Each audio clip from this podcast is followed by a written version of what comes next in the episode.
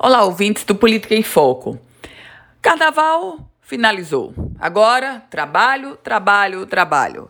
E em se tratando da, do aspecto político do estado do Rio Grande do Norte, atenções concentradas para a votação do projeto de reforma da Previdência, da Previdência Estadual.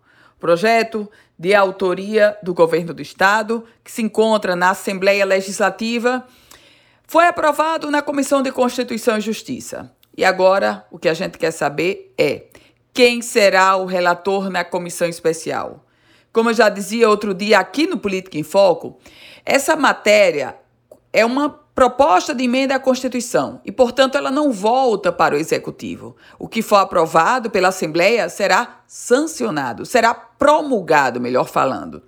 Nesse contexto, a expectativa é sobre quem será o relator da matéria na comissão especial. De fato, o presidente da comissão especial terá poder, mas o relator terá muito mais poder. Há um ônus e um bônus nesse aspecto.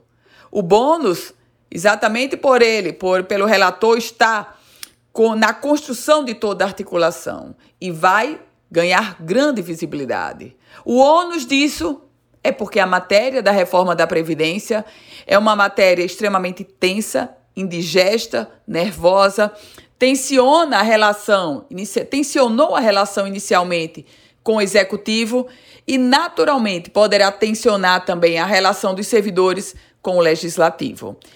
A semana curtíssima, quinta, amanhã já não tem sessão na Assembleia Legislativa, mas poderá sair hoje a indicação desse relator da matéria.